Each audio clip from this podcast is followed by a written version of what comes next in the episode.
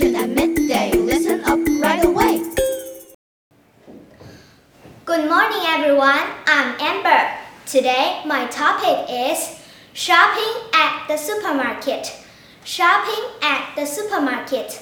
My parents usually do the weekly supermarket shopping together.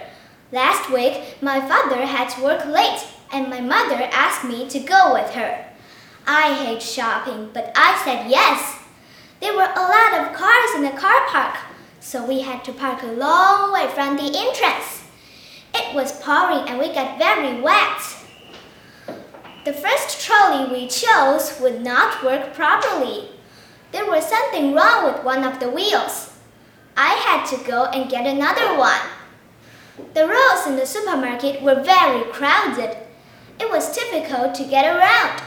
Someone bumped into Mom. She was carrying a juice and she dropped it. There was mess all over, all over the floor. A shop assistant came to clean it up. Mom was very embarrassed.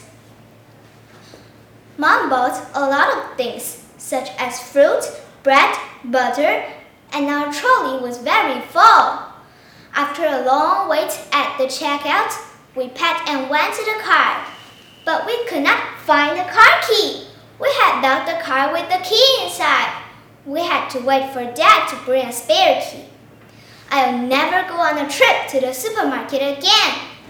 Thank you for listening.